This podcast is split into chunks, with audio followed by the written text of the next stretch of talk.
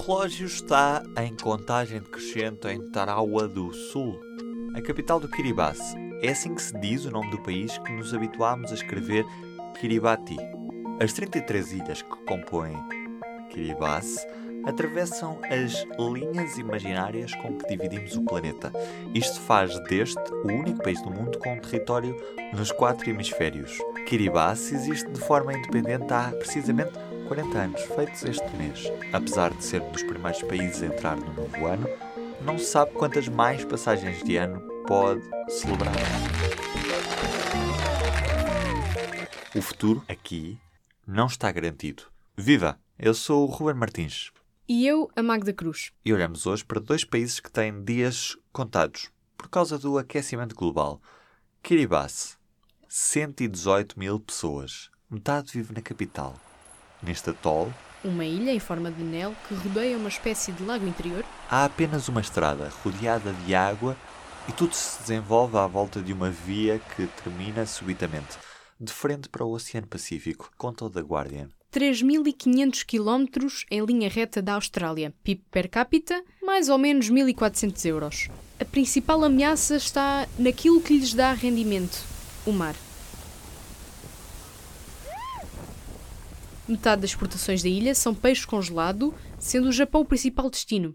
Desde 1989 que as Nações Unidas colocam o país entre os que mais risco correm de desaparecer por causa da subida do nível dos oceanos. O aeroporto recebe praticamente só voos da Air Kiribati, em aviões com capacidade para 20 passageiros ou até menos. E a natalidade supera os 3 filhos por mulher. Isto revela-se um problema em ilhas que já por si têm um espaço bastante limitado, o que pode levar a que o futuro destas crianças possa vir a ser o de refugiados climáticos. A água potável já é racionada por lá. 9 em cada 10 habitantes de Kiribati têm acesso à água potável, mas apenas durante duas horas, a cada dois dias e com pouca pressão. O país tem um presidente e 13 ministros.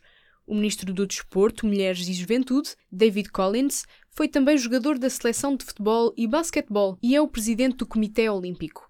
Era médio na seleção de futebol, mas não consta que tenha marcado qualquer golo ao serviço da equipa. A altitude máxima chega aos 81 metros numa das ilhas, pouco mais do que a Torre dos Clérigos no Porto.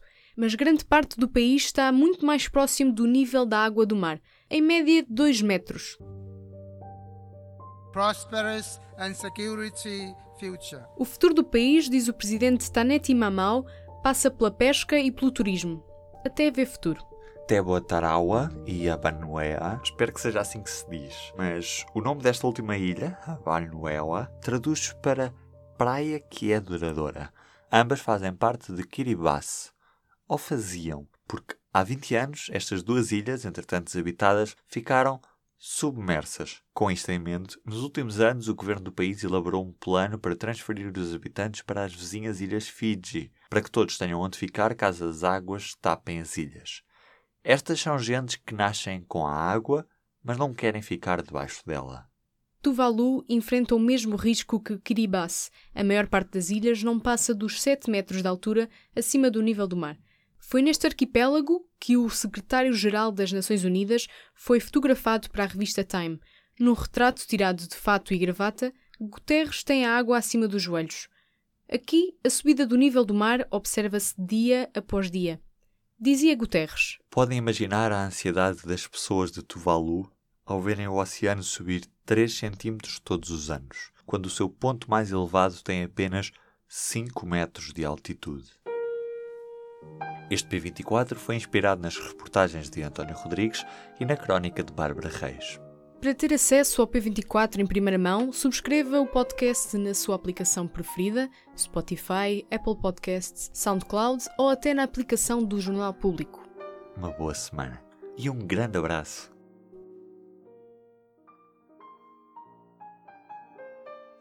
O público fica no ouvido.